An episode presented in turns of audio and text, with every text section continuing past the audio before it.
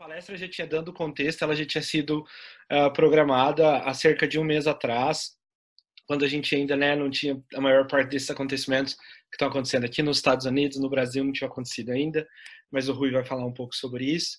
Mas nós, enquanto Psicologia no Sofá, nós estamos é, somos totalmente apoiadores do movimento e de tudo, né, de todo esse, esse processo de protesto que está acontecendo.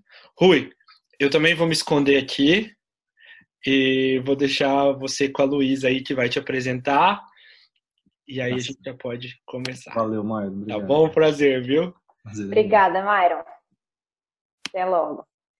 É, bom, pessoal, então a palestra de hoje é com o professor Rui de Moraes Júnior, da Universidade de Brasília. Ele é pesquisador em percepção visual e hoje ele vai falar como a percepção visual e status, é, dicas de status social influenciam na percepção de raça, um tema de extrema importância frente a todos os acontecimentos recentes. É, na, na, última semana tivemos mais uma vida negra que foi inocentemente tirada. Então, eu espero que a palestra do Rui hoje traga uma contribuição para o nosso debate sobre racismo na nossa sociedade e também a perspectiva da psicologia experimental básica e como as neurociências podem ajudar a trazer um conhecimento que edifique para esse debate na sociedade, certo? É, eu passo a palavra agora para o Rui.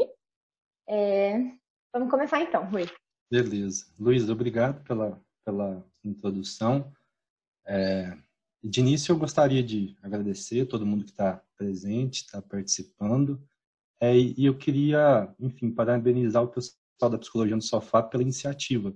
Eu acho que é uma iniciativa muito bacana nesse momento que a gente está, enfim, tendo atividades de modo remoto, né, à distância, e a gente ter a, a possibilidade de, de ter temas tão interessantes, assim, algumas pessoas de peso para, para falar. Então, muito obrigado pela, pela, por essa iniciativa que está ajudando tanta gente. Nós é... que agradecemos que você tenha aceitado o convite.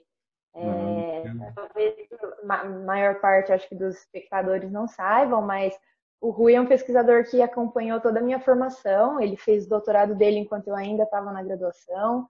Depois esteve presente na minha banca de mestrado. Verdade. É, então é, é muito, para mim é muito especial ter o Rui aqui com a gente como convidado. A gente de fato é colega acadêmico, né? Eu fui é, fiz estágio Exato. docente na sua sala, tive na sua banca de, de mestrado, né? Muito, muito uhum. a gente colabora junto em, em publicação. Então em artigos, é, exatamente. Isso, isso é muito legal. Então, o que eu vou falar hoje é sobre um tema que a gente abriu esse ano, uma linha sobre cognição social, categorização racial. A minha área é a área básica, né? eu trabalho com psicologia experimental, mais voltada à percepção visual e mais focada em, em processos de, de percepção e reconhecimento de face, né? E a gente toma um rumo para uma área que a gente chama de psicofísica social, de neurociência social, em, em alguns temas que a gente acha bem interessante, tem uma inserção é, social é, bem bacana. Então, é basicamente isso que a gente vai falar hoje. Isso é o, o fruto de, do trabalho desse ano, de 2020, que a gente está trabalhando basicamente em um sistema de quarentena já. Então, é uma abertura de, de linha de pesquisa que a gente está tá apresentando para vocês. É, e o que eu, enfim, no meu primeiro slide eu vou, vou falar basicamente o que, que eu vou falar e qual que é a minha delimitação de campo aqui, sabe? Então, o meu objetivo aqui, ele vai ser é explorar essa relação mútua que a gente tem entre a percepção de raça e o status socioeconômico. Essas duas categorias elas estão embrincadas, né? Então, como que uma relaciona está relacionada à outra e como que a gente pode é, é, ver isso de um ponto de vista experimental. Então, o meu recorte de literatura vai ser algo bem pessoal que a gente que a gente está fazendo. A literatura que a gente está em contato ela é dinâmica, sabe? Então, esse é um, um, recorte que, do que a gente anda vendo no nosso grupo de, de pesquisa. Além de tentar contribuir com, com esses aspectos do ponto de vista teórico, né, essa relação de percepção de raça, é, a gente vai, eu, quero apontar alguns aspectos metodológicos que eu acho muito interessante. Então, quais tipos de tarefas, então quais tipos de, de paradigmas são, são utilizados para a gente investigar essa temática, né? Então, com isso, a gente parte de um, de um ponto de vista bem experimental, apoiado em estudos comportamentais e, e neurocientíficos, né? eu sei que boa parte da, da literatura, que ela é amplamente divulgada, ela está mais assentada é, dentro do campo da antropologia, das ciências sociais e tal. Então, embora a gente está numa visão diferente, é, esses conhecimentos eles se convergem, eles se complementam, né? Então, só lembrando que quando a gente está falando em fenômenos sociais, objetos sociais, eles são multifacetados, né? Então, são várias fontes de, é, é são vários fatores influenciando para a gente entender um comportamento de base social. É, e uma coisa que a, eu também acho que convém a gente falar agora é que a palestra ela ainda se delimita num campo mais acadêmico, né? É, é muito complicado falar isso porque a gente está num momento de em que a questão racial está muito aflorada. Então, eu acho que está todo mundo muito sensibilizado. Eu estou sensibilizado. Eu, como homem branco, eu não consigo a, a, dimensionar o tamanho da dor de pessoas de pessoas negras. Então, é, a gente não vai se é, fugir do, do, eu acho que de tudo que está acontecendo, mas eu acho que a melhor forma de contribuir aqui com a, com a nossa formação dentro de, de processos básicos é a gente tratar desse ponto de vista mais de, de, processos basais, de processos básicos, que não é tão tratado na literatura nacional por pesquisadores nacionais, até mesmo para a gente instrumentalizar o debate sobre as questões raciais. Então, é um outro ponto de vista que a gente pode trazer para, a, para tudo isso que está acontecendo, sabe? Então, a, a, gente vai passar por alguns pontos que estão é, é, estão muito presentes assim, nos noticiários, mas a gente vai se ater a essa, a essa delimitação, a percepção de raça e status social. É, então, o que, que é, é, a gente vai fazer durante essa, esse webinar que eu que eu estou propondo aqui? Então, eu vou tentar responder cinco questões. Né? Então, a primeira delas, né? como foi possível investigar bases neurais de vieses raciais como experimentalmente manipulamos o estado social e medimos seu efeito, como investigamos experimentalmente um viés racial em indivíduos que ascenderam socialmente. A gente vai tentar responder se existe um substrato neural para codificação de raça e estado social. E a gente vai é, tentar responder qual a relevância da abordagem comportamental nos dias de hoje. A, a gente não dá conta de, de dar cabo na literatura. Então, a minha abordagem aqui vai tentar responder cada pergunta com um estudo tá certo? É, mas antes disso, eu queria tratar de algumas questões que elas são fundamentais. E a primeira delas é o conceito de, de raça. O conceito de raça em si, ele pode incomodar algumas pessoas, né? A gente traz aqui não um conceito de raça é, é dentro da, das ciências biológicas, né? Isso não, não tem utilidade quando a gente está falando da espécie humana, né? A gente está falando de um conceito que ele é contemporâneo, né? Raça enquanto uma construção social, enquanto uma construção é, é, política que, é, que existe ainda no imaginário social das pessoas. Então, para deixar isso claro do que, que a gente está falando, eu vou, eu peço licença para ler um trecho de um documento que ele foi produzido pelo IBGE, que ele se chama Características Étnico-Raciais da População. Então, ele vai falar que raça vai ser basicamente uma categoria socialmente construída ao longo da história e a partir de um ou mais signos ou traços culturalmente destacados entre as características dos indivíduos. Vai ser uma representação simbólica de identidades produzidas desde referentes físicos e culturais. Então, na utilização desta categoria de análise, não se trata do grupo social cujo fundamento seria biológico, mas de grupo social reconhecido por marcas inscritas no corpo dos indivíduos. Cor de pele, tipo de cabelo, estatura, forma do crânio, etc. Então, é, quando a gente fala raça, a gente está é, trabalhando disso, né? Algumas, algumas pessoas, alguns estudiosos preferem o termo etnia, né? A, a, a gente não vai trabalhar com o termo etnia, porque eu, é, eu, eu aceito um argumento de um, de um antropólogo congolês, ele se chama Kabengele Munanga, ele é bastante conhecido. E ele levanta o argumento de que a gente a, a, substitui o termo raça por etnia, seria uma substituição um tanto quanto que ela não daria conta de todos os problemas que a gente tem com esse conceito. Porque quando a gente fala em raça, a gente ainda traz a, a noção de que existem desigualdades entre grupos sociais. e de que a gente, é, é um grupo social, ele tem algum tipo de privilégio em relação a outro. É, então essas questões elas elas são mais bem abarcadas por esse tipo de conceito. Tanto é que quando a gente vai falar de discriminação, a gente fala de discriminação racial, preconceito racial, atitude racial. Então ele é um, um termo bem utilizado na na literatura e na literatura que eu utilizo, né? Então é, é para falar sobre, enfim, isso é raça que a gente está falando quando a gente fala percepção de raça, tá? E por isso que, que ele ainda se faz necessário. É, a, a, falando um pouco da, da relevância do tema, então eu vou trazer uma, um gráfico aí que ele é do, do IBGE de 2018. Aqui a gente vai fazer uma divisão entre estratos de rendimento domiciliar per capita, indo de pessoas né, que elas são mais pobres até pessoas que elas são mais ricas. Né? E dentro de cada extrato desse de, de renda domiciliar per capita, você tem aquelas pessoas, né, a taxa de pessoas, a porcentagem de pessoas que se autodeclaram brancas ou então que se autodeclaram pretas ou então pardas. Aqui eu vou fazer outro parênteses, já aproveitando que a gente está no início da, dessa fala, para a gente falar do, dessa terminologia, preto ou negro. Isso foi um, uma, alguma coisa que até estava em debate em função do, do Big Brother e que, enfim, a gente viu bastante gente debatendo sobre isso, né? É, a, a, algumas pessoas utilizam a terminologia negro e outras preto, né? Quem utiliza a palavra preto, que é uma uma quebra lexical com o termo negro, uh, porque ele tem um vínculo escravocrata muito forte. Então, é um jeito de você quebrar esse laço, sabe? É, outras pessoas, outros grupos sociais preferem a utilização do termo negro de modo a você ressignificar ele, fazer uma reapropriação e exaltando os aspectos positivos. Então você você não tem uma, uma questão fechada em relação a essa terminologia. O IBGE ele vai pegar ele pega o critério de de cor ou raça, né? E aí o IBGE ele vai ter a cor preta.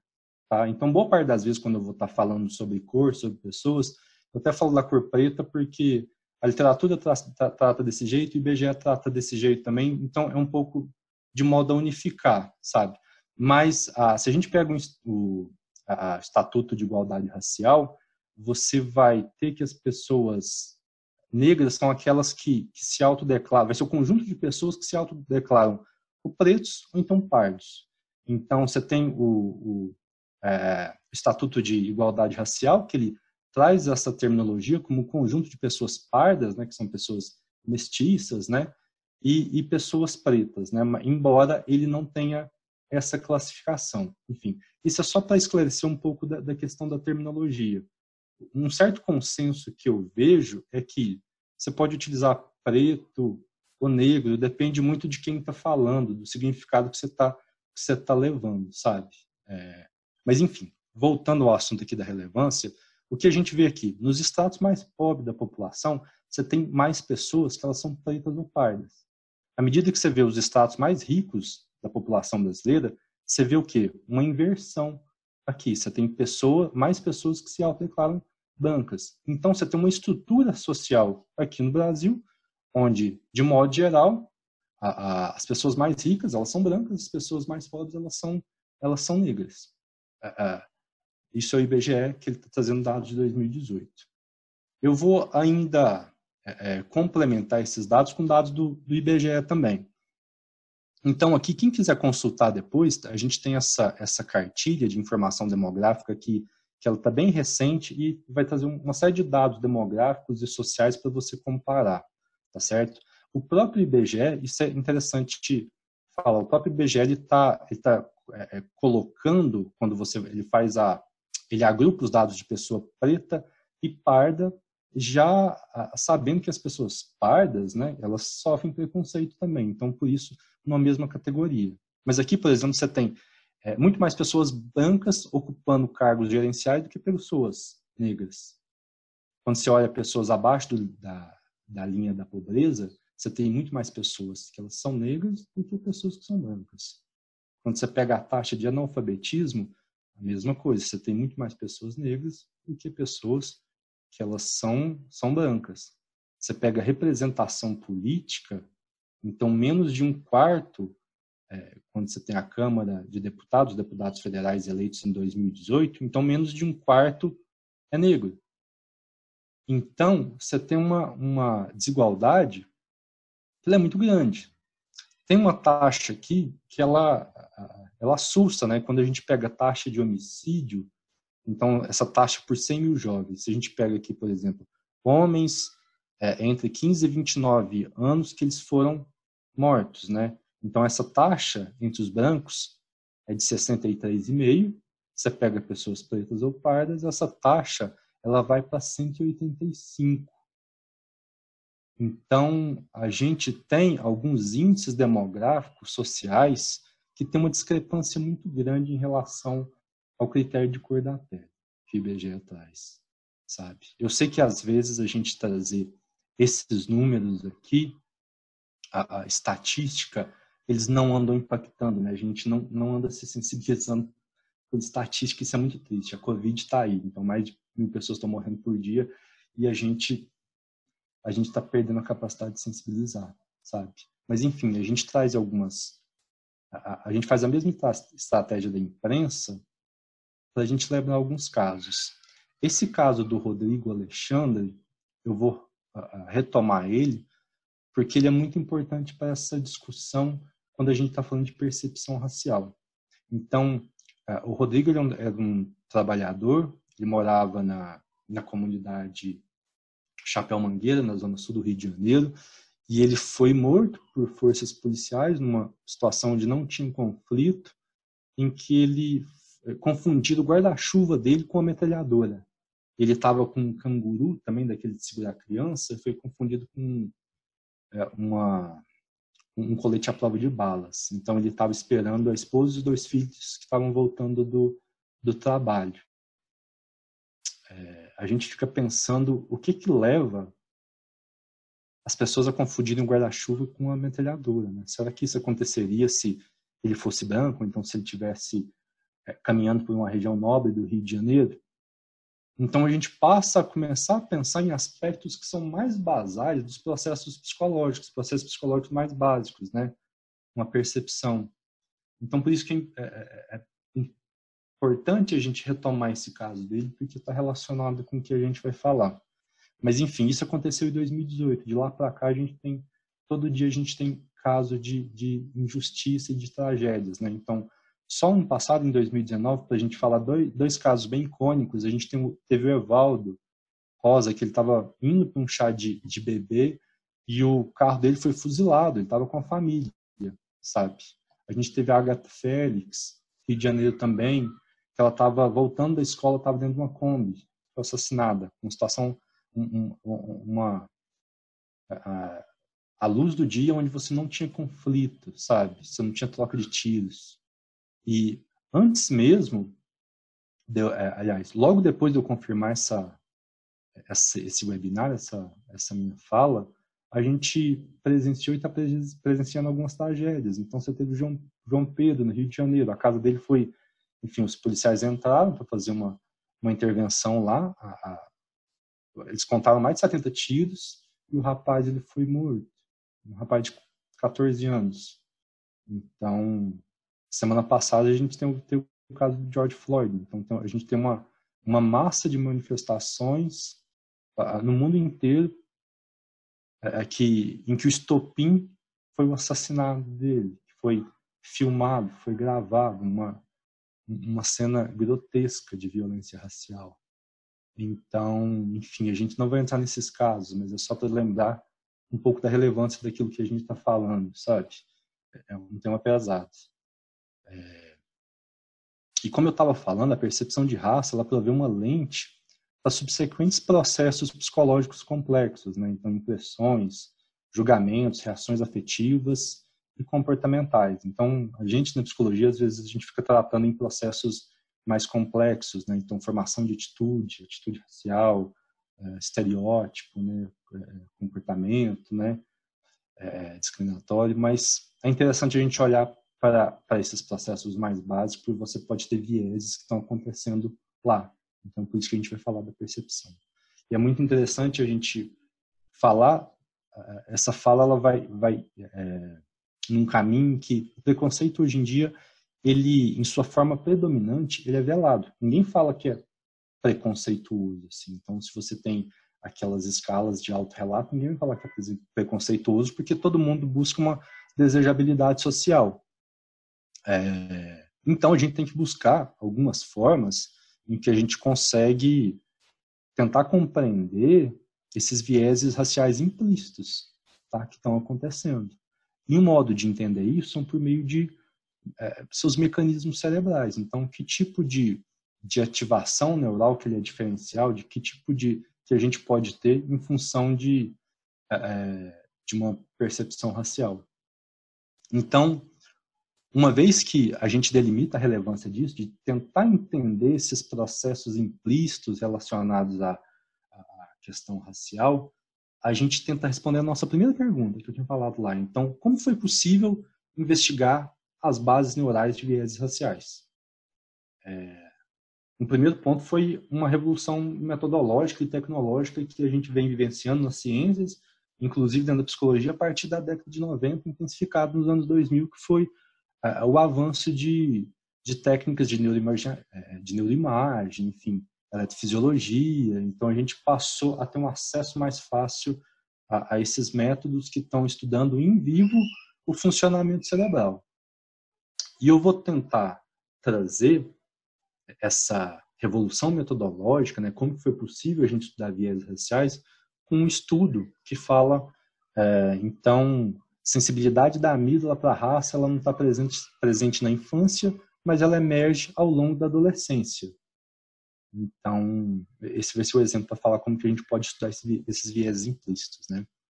Uma coisa que a gente conhece da literatura é que a gente tem uma correlação entre atitudes raciais, atitudes negativas e ativação da amígdala, tá? A amígdala é essa estrutura aqui que a gente consegue ver, tá certo? Esse é, é forma nuclear, ela está bem aqui é, é, próxima aos, enfim, núcleos basais, aqui numa posição mais central, perto do encéfalo, mas ainda numa numa posição, é, numa porção ventral do lobo temporal, e ela está associada à resposta a estímulos emocionais aprendidos no meio social. Então, a amígdala ela está ela tá associado a aprendizado de, de medo, por exemplo, ou então aprendizado de estímulos que eles têm uma saliência afetiva dentro de um contexto, dentro de um ambiente. Se a gente pega para questões sociais e culturais, isso pode estar relacionado, por exemplo, a que tipo de categoria social que pode ter uma, uma relevância afetiva. Então, o que, que pode estar, que tipo de estímulo pode trazer algum tipo de, de ameaça, ou então que tipo de quebra de norma social. Então, a amígdala, ela, essa estrutura que ela vai estar responsável por detectar e no aprendizado desses estímulos emocionais dentro do meio, tá? É, é, é um estudo central para a gente entender, tá? E o que os pesquisadores quiseram entender aqui é como que a experiência altera o, process, o processamento relacionado à raça na amígdala, tá? Como que eles fizeram esse experimento? Eu estou re relatando um de dois experimentos aqui que eles fizeram. Mas, enfim, Primeiro, eles pegaram uma medida de diversidade dos pares e da vizinhança. Então, as crianças que foram participar do estudo, você tinha é, uma mesma proporção de crianças que eram pretas e, que eram brancas, aí você tinha uma minoria que eram latinas e asiáticas. Tá? E aí os pais eles responderam um inventário que perguntava mais ou menos quanto é, é, como que era a diversidade racial da vizinhança que eles viviam e dos pares dessas crianças, né, dos coleguinhas de escola, dos amigos próximos, tá certo? É, e essas crianças, elas fizeram uma, foram passar por um experimento de ressonância magnética, né, dentro de, de um paradigma que a gente chama de é, block design, né, que acontecia mais ou menos o seguinte: esse experimento ele tinha duas rodadas, tá? Essas rodadas elas são formadas por, por blocos. Cada bloco se apresenta alguns estímulos em sequência de determinada condição experimental, tá certo? Cada estímulo era apresentado por seis segundos. Você tinha seis estímulos, cada um era apresentado por cinco segundos. Aí o que, que acontecia? É, no, nesses blocos de face, a criança ela tinha que falar qual dessas faces aqui estava apresentando a mesma expressão que essa aqui superior. E você tinha esses blocos de forma que eram uma condição controle em que a criança ela tinha que é, categorizar qual dessas formas aqui era igual a esse aqui. Então, essa era a tarefa. A gente tinha uma rodada em que os blocos de faces, eles eram de faces brancas. A gente tinha outro bloco em que as faces, as faces eram pretas, pessoas pretas. Quais são os resultados centrais aqui que eu, que eu resolvi trazer? Então, o que aconteceu? Aqui a gente tem ativação da amígdala direita e amígdala esquerda, tá? Ao longo dos anos aqui. Então, você tinha crianças de diferentes idades, tá certo? E aí você pegou a, a, a ativação dessas crianças com diferentes idades e você plotou isso. Então, você tem uma, uma regressão aqui. O que a gente pôde ver é o seguinte, as crianças mais velhas, elas tinham uma maior ativação da amígdala, tá certo? Tanto direito quanto esquerdo. Então, isso dá a entender que quanto mais a gente vai amadurecendo, mais a gente vai ficando mais velho, né?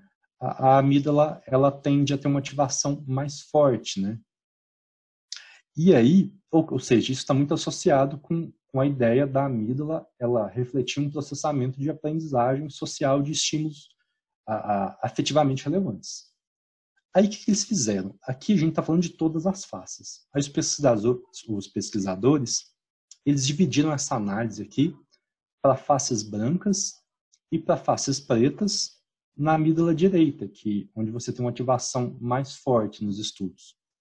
Aí o que, que acontece? Esse padrão em que a ativação da amígdala ela aumenta ao longo da idade se mantém para faces pretas, mas para faces brancas você não tem esse padrão. Então você não tem um aumento de ativação da amígdala à medida que as crianças elas vão ficando mais velhas. E é muito interessante que a gente está falando de crianças brancas e crianças que elas são pretas também. Então, a criança ela é preta, mas ela, ela aprende as mesmas, ela está no mesmo conjunto de normas sociais. Então, é, a gente consegue entender por que, que o padrão de atividade cerebral ele é o mesmo. É, e a gente consegue até ver mais ou menos quando que que essa ativação ela, ela passa a ser significativamente superior a um funcionamento basal, que é o início da adolescência. Então, isso é um resultado extremamente interessante. Outro resultado interessante é que eles viram ativação da amígdala em crianças de diferentes idades, é, em função da diversidade dos pares. Então, aqui no eixo X, a gente tem a diversidade dos pares, que foi aquela, aquele inventário que os pais responderam, né? Então, quanto maior aqui, maior a diversidade dos pares desses participantes, né? Então, mais mais integrados numa sociedade multiétnica, mais amigos de outras raças essas crianças têm. E o que é interessante é, quanto maior a diversidade dos pares, menor a ativação da amígdala. Então, a gente pode pensar que menos saliente, ou então uma menor ameaça a, é, essas pessoas elas podem representar, enfim, uma, uma, face negra, uma pessoa negra, ela apresenta, ela passa a não ser um estímulo afetivo relevante a ponto de você ter uma, uma atenção redobrada sobre isso. Então, isso é um dado muito interessante, em que a gente mostra como que a gente pode estudar viés racial por meio de métodos neurocientíficos. Enfim, a gente segue adiante. É, esse estudo que eu acabei de, de mostrar, ele utiliza estímulos que são muito clássicos na área. Então, ele apresenta faces brancas e faces pretas, tá certo? Mas essas faces elas não têm contexto nenhum, tá? No entanto, o conceito de raça ele depende de um contexto de classe, então de status social. Classe é uma construção social, né?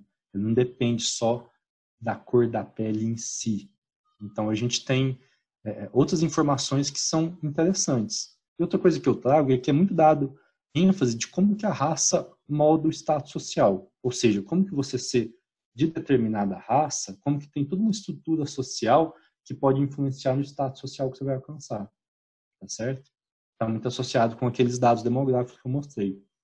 Mas o contrário também acontece. Então, a percepção de uma raça da pessoa ela depende do status social dela. E aí a gente vai é, tentar responder essa segunda questão que eu, eu, eu tracei lá no início da, da minha apresentação. Então, como que experimentalmente a gente consegue manipular o status social e medir o seu efeito? Então, eu vou trazer esse estudo aqui, que tem sido um estudo importante para o nosso grupo de pesquisa, que ele fala seguinte, o título dele é Olhando para a parte, né? Então, pistas de status social, eles modulam a percepção de raça, né?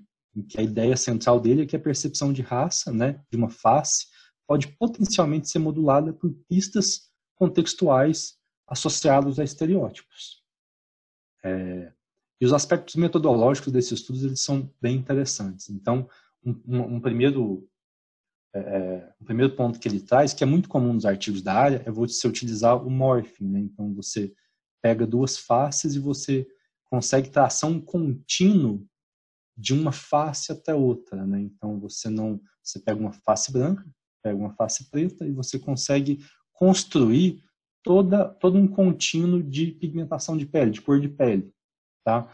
É, esses estímulos aqui já foram construídos pelo nosso grupo de pesquisa e eles são modelos computacionais porque a gente precisa trabalhar com a mesma identidade. A gente pode ver que essa pessoa e essa pessoa são a mesma pessoa. A gente está tá trabalhando os traços faciais e a cor da pele. Então, isso é importante porque, a, pensando principalmente na sociedade brasileira, você tem boa parte da população é parda, ela é mestiça, né? Então, você tem tons de pele que variam muito. Hum, você só não tem branco caucasiano e a pessoa preta retinta.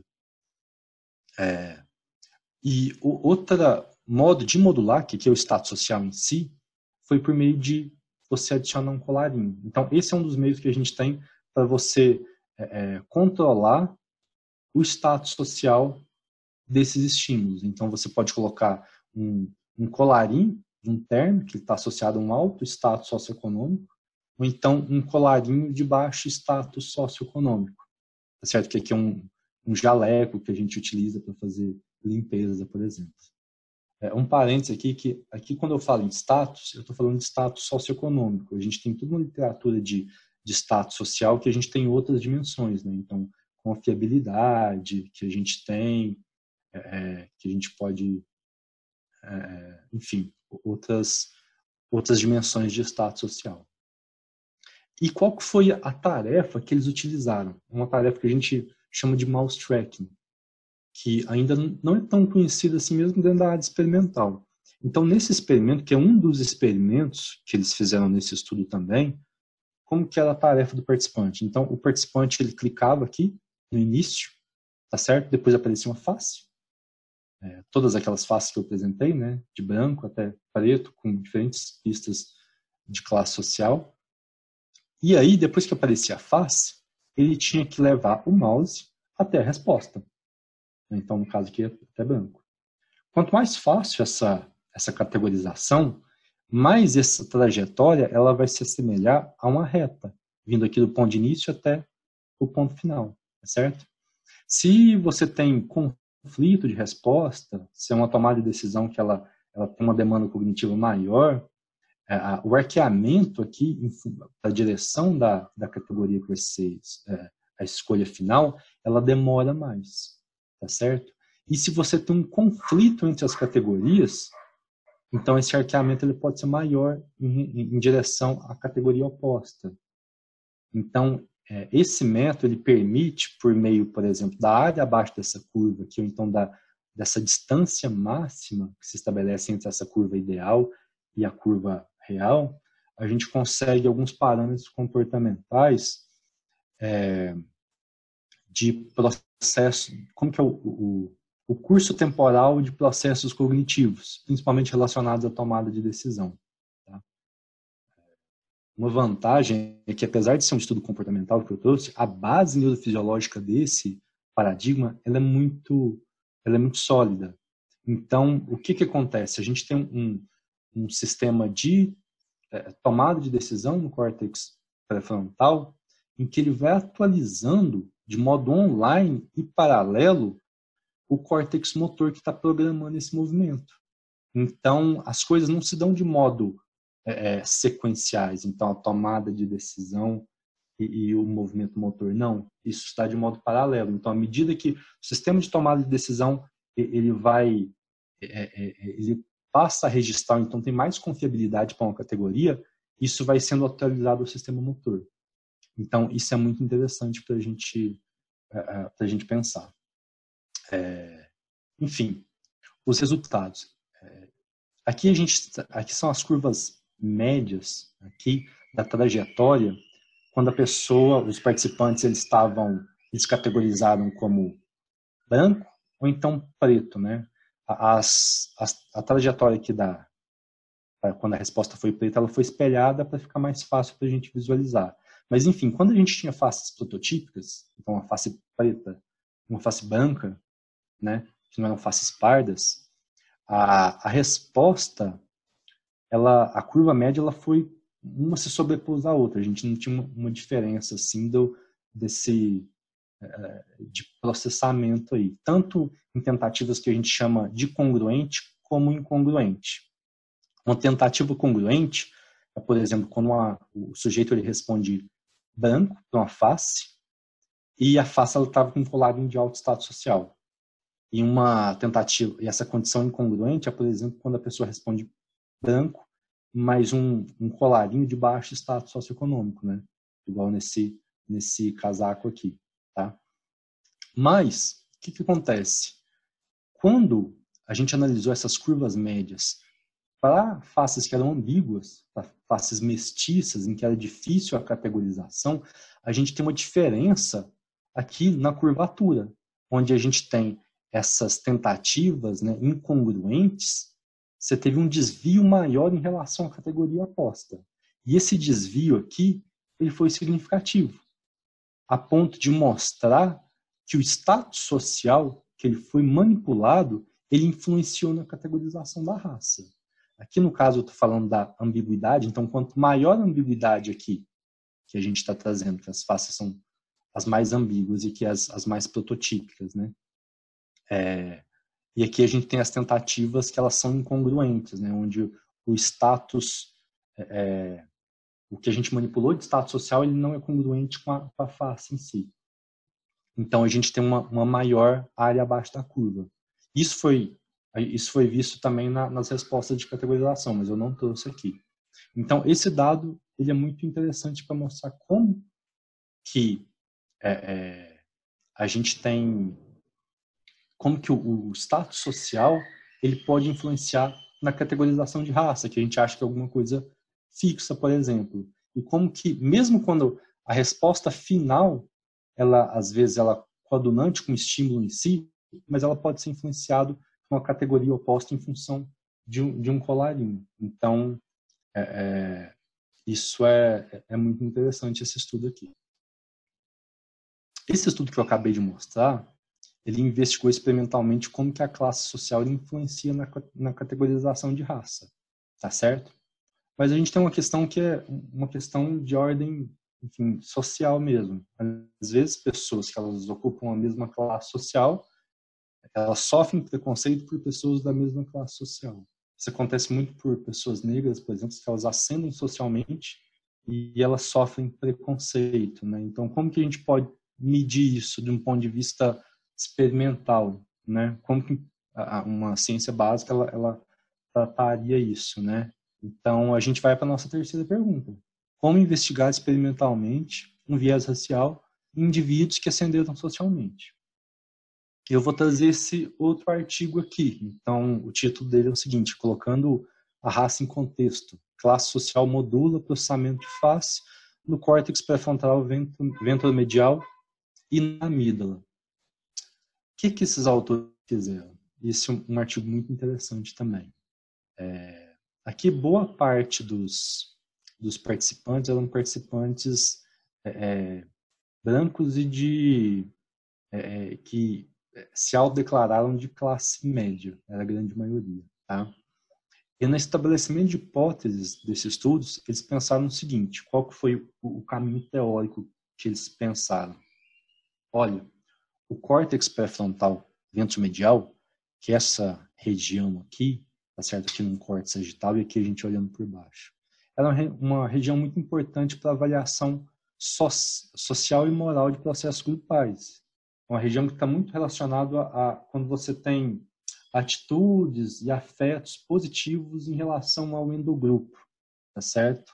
Então, você vai ter um, uma maior ativação dessa área aqui quando você está fazendo julgamento de similares, sejam fisicamente, sejam politicamente. Quando você está fazendo julgamento de si, ou então de pessoas muito próximas.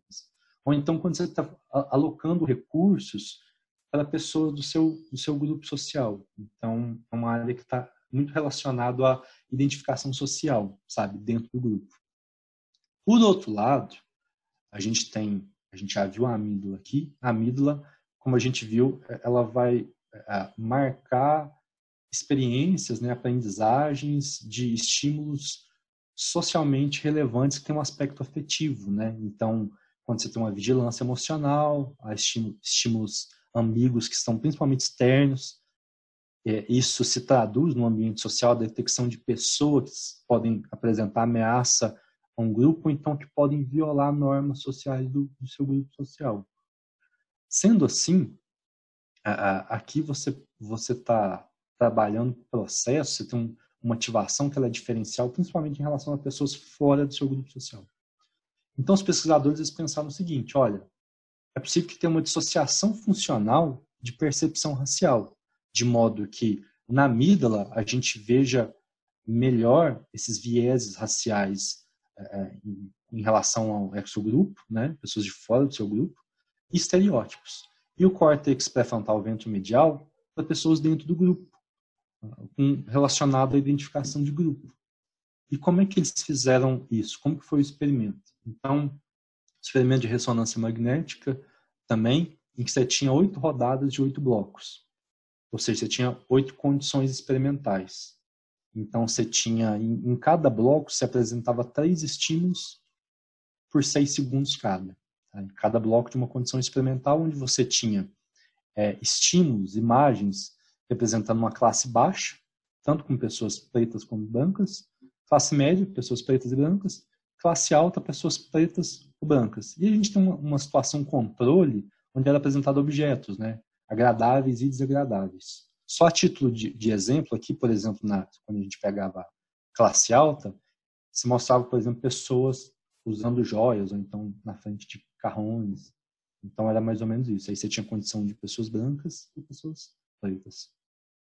É, e qual que foi um resultado central aqui?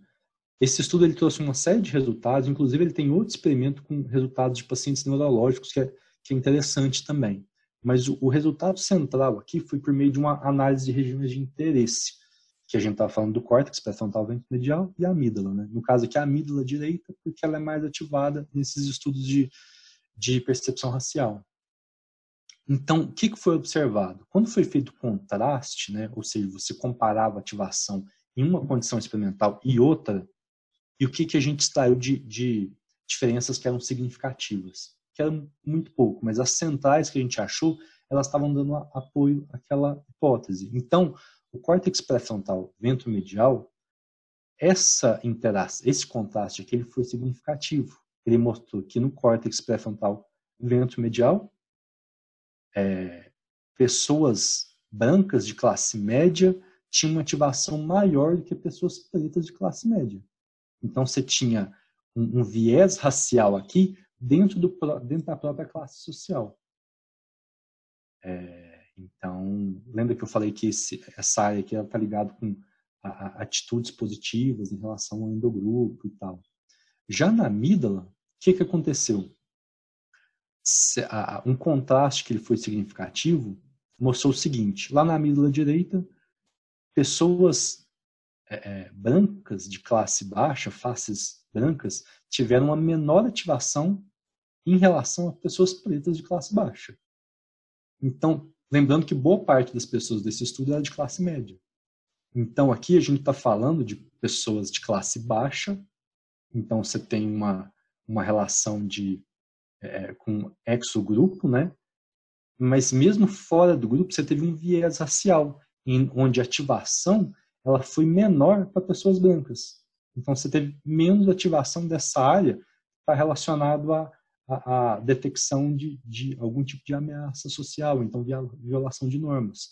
Então, esse estudo aqui, ele dá uma base neurofisiológica, você tem alguns marcadores aqui em que você pode ver vieses raciais dentro para pessoas que ocupam e que não ocupam a mesma classe social. Então, é, é, por meio desses estudos de, de neuroimagem que a gente começa a entender processos cognitivos também e, e começar a conhecer essa circuitaria para, para processos de ordem racial. Então, esse estudo ele mostrou áreas corticais envolvidas na percepção de raça. É... Mas quais outras áreas elas estão envolvidas? A gente podia trazer uma série de estudos que eles estariam fazendo manipulações experimentais mostrando a participação em diferentes áreas a, quando a gente está fazendo categorização racial, né, em situação de atitude racial. Então, a gente chegou num momento da literatura, apesar dela ser bem recente, sabe? Em que a gente já consegue é, esboçar um substrato neural para codificação de raça e de estado social, que é o que eu vou apresentar. Então a gente tem algumas estruturas que elas são centrais. A gente tem aqui a amígdala, que a gente vem falando dela bastante, que está relacionada à aprendizagem emocional e valores socialmente construídos, tá? detecção de estímulos emocionalmente relevantes, que a gente mostrou nos dois estudos passados. Né? Uma área que eu não tinha falado ainda, mas que é muito importante, é, é, a, região, é a região do córtex cingulado anterior, que está aqui, tá certo? O córtex cingulado anterior, anterior ele está relacionado e ele é ativado em situações onde você tem conflito cognitivo, onde você tem respostas que elas que elas estão em competição. E isso não acontece só para estímulos raciais, só para faces brancas e pretas. Isso acontece para processos cognitivos de modo geral. Então essa área aqui, ela se ativa, por exemplo, quando a pessoa ela está fazendo um, um teste Stroop, né, que a gente sabe que tem uma questão de controle inibitório lá. A mesma coisa acontece com uma outra tarefa que tem médio controle inibitório, que é o flanker task. Então, quando você tem essa área que ela fica monitorando para quando ocorre conflito, e ela é ativada nessas situações de conflito. Aqui é, é muito premente a situação, e isso está sendo é, estudado, a gente tem bons resultados, e que acontece o seguinte, as pessoas, de modo geral, elas, elas têm ideais igualitários. Então, elas são pró-movimentos negros, por exemplo, e, e é, no entanto, elas podem carregar vieses raciais. Tá? Não é porque uma pessoa apresenta um viés racial que isso vai torná-la uma pessoa preconceituosa. Então, viés a gente aprende quando você tem associações que são feitas na nossa sociedade. A, a gente, por exemplo, aqui no Brasil, a gente mora numa sociedade muito desigual. Aqueles dados sociodemográficos do IBGE que eu mostrei mostram isso. Né? Então, é possível que sejam feitas associações sem que isso desemboque numa, em processos, em um preconceito.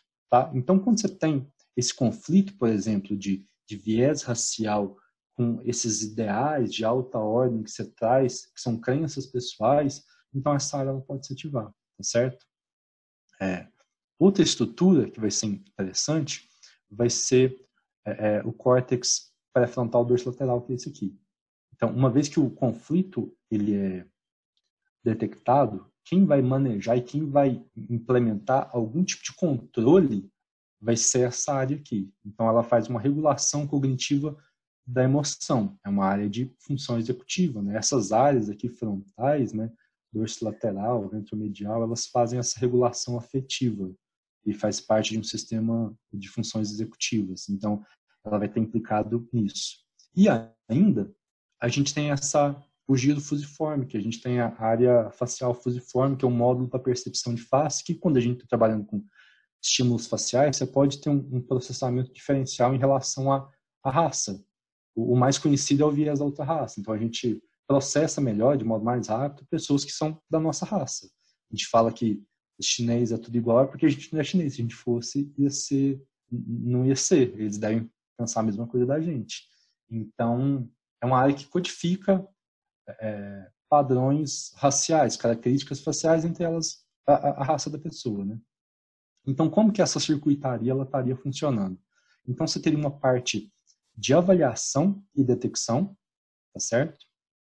É, e uma vez que se e, e, essa informação ela é enviada aqui ao córtex simulado anterior e ele vai monitorar por conflito. Uma vez que existe conflito, é enviado mensagem aqui para o córtex pré-frontal dorso lateral que vai regular a atividade da amígdala, mas é de modo indireto, por meio do córtex pré-frontal ventromedial, que a gente viu no estudo passado.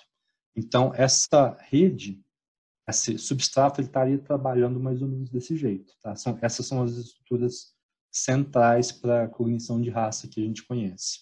Esse substrato aqui, ele vem sendo ampliado. Assim, a gente tem outras estruturas que a gente conhece. Então, por exemplo, aqui essas áreas de regulação, não só a área dorsolateral, mas a ventrolateral também estaria relacionada nessa regulação de, de emoção, tá certo? Aqui na detecção desse estímulo afetivo, né, de base afetiva, não só a amígdala, mas também é, é, o estriado, principalmente relacionado a processamento de recompensas. Uma área frontal também muito importante é, é o córtex pré-frontal dorso medial. É uma área que está relacionada à formação de impressão, impressões pessoais, tá certo? E essa área é muito importante porque ela faz parte de outro substrato, um substrato neural que é de status social. Então, do mesmo modo que a gente tem uma série de, de estudos que tentam é, investigar qual é o substrato neural de raça, a gente tem também para status.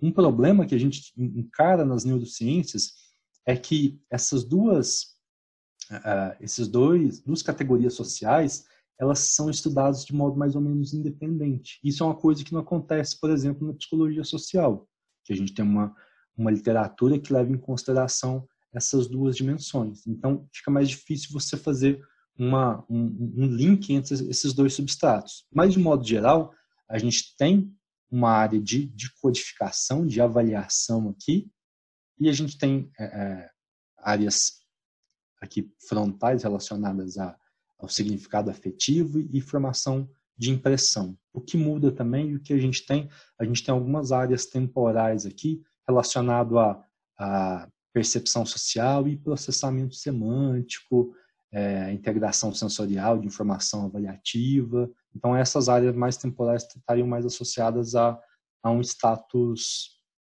social. Mas, enfim, eu acho que o próximo passo das neurociências é a gente começar a, a linkar e ter algumas, é, algumas teorias que elas são mais integrativas.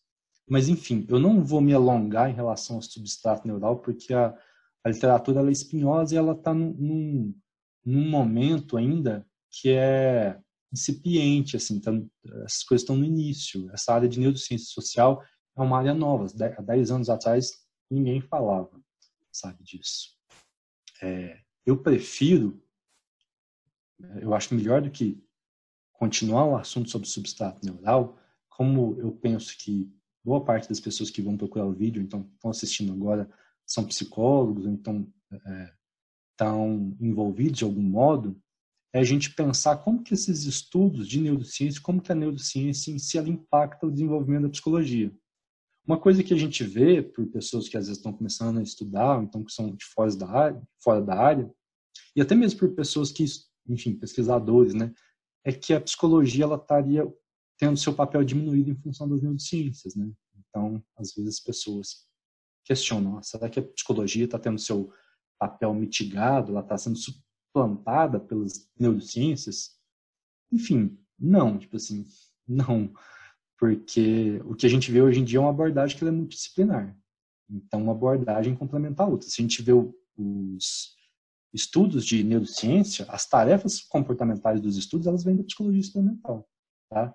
E às vezes você tem dados comportamentais que complementam dados neurofisiológicos e vice-versa. Então, são, são facetas diferentes de objeto de estudo. Então, a gente continua tendo a importância de estudos comportamentais, né, estudos de, de, psicologia experimental.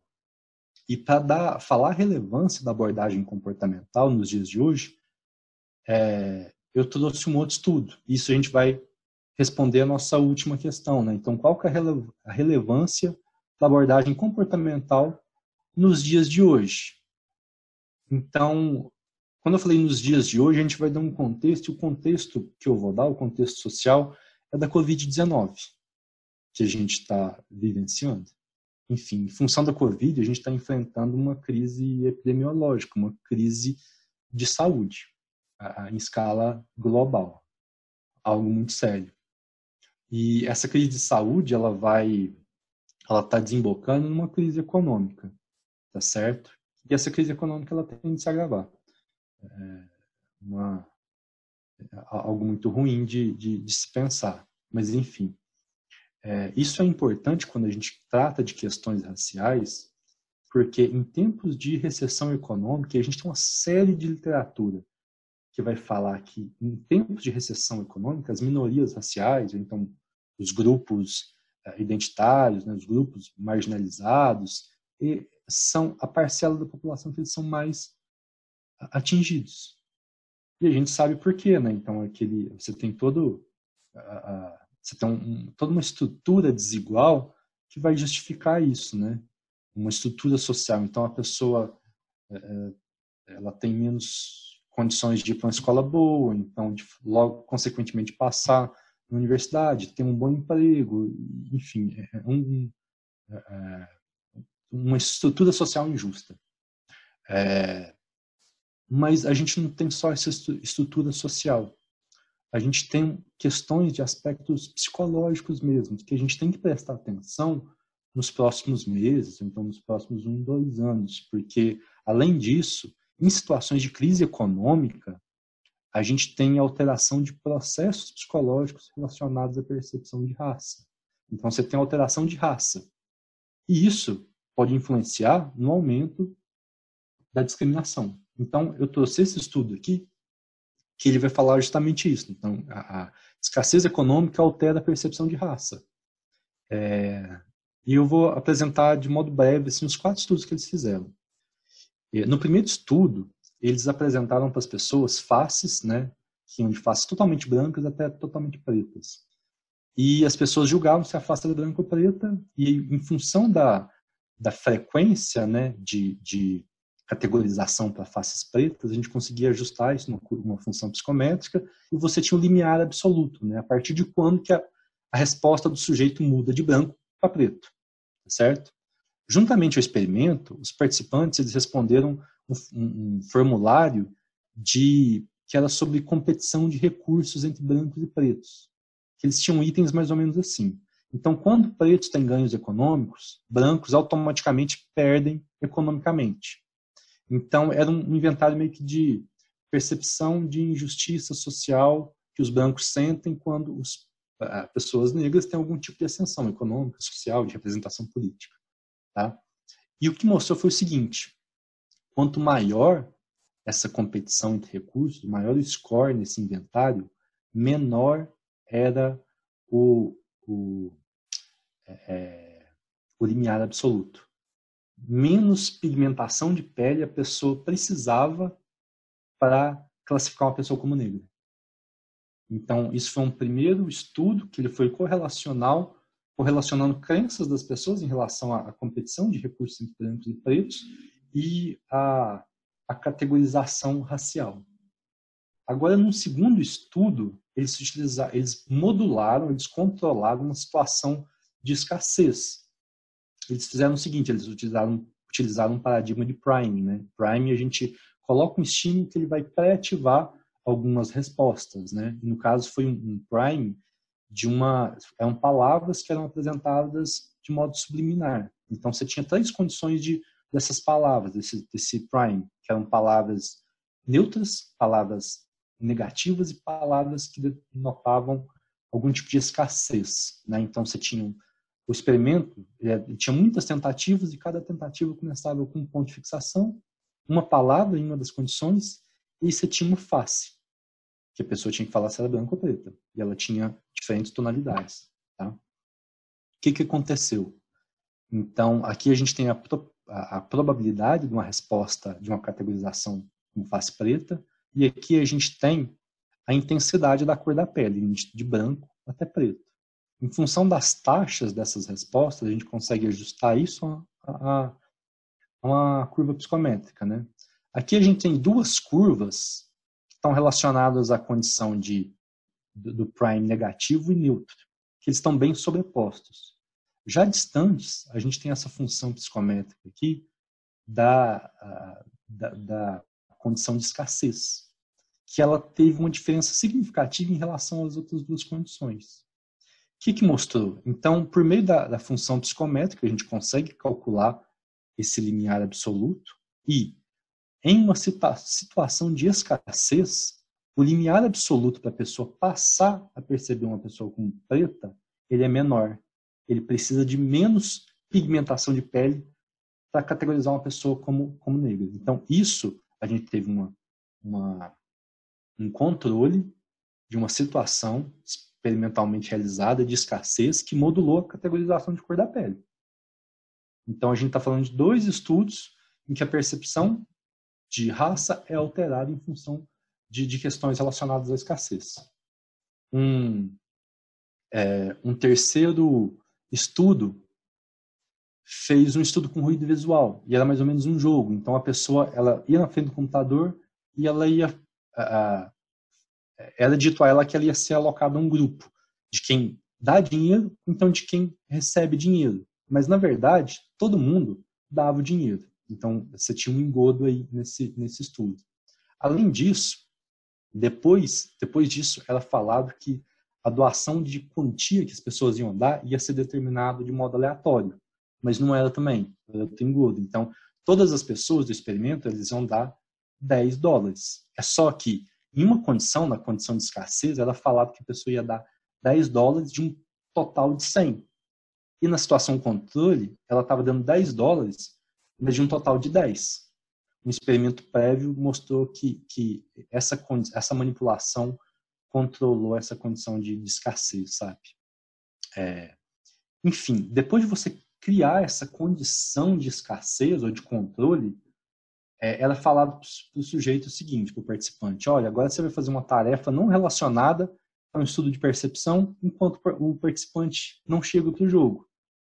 E aí, você tinha uma 400 faces, que eram pares de faces, que eram apresentados.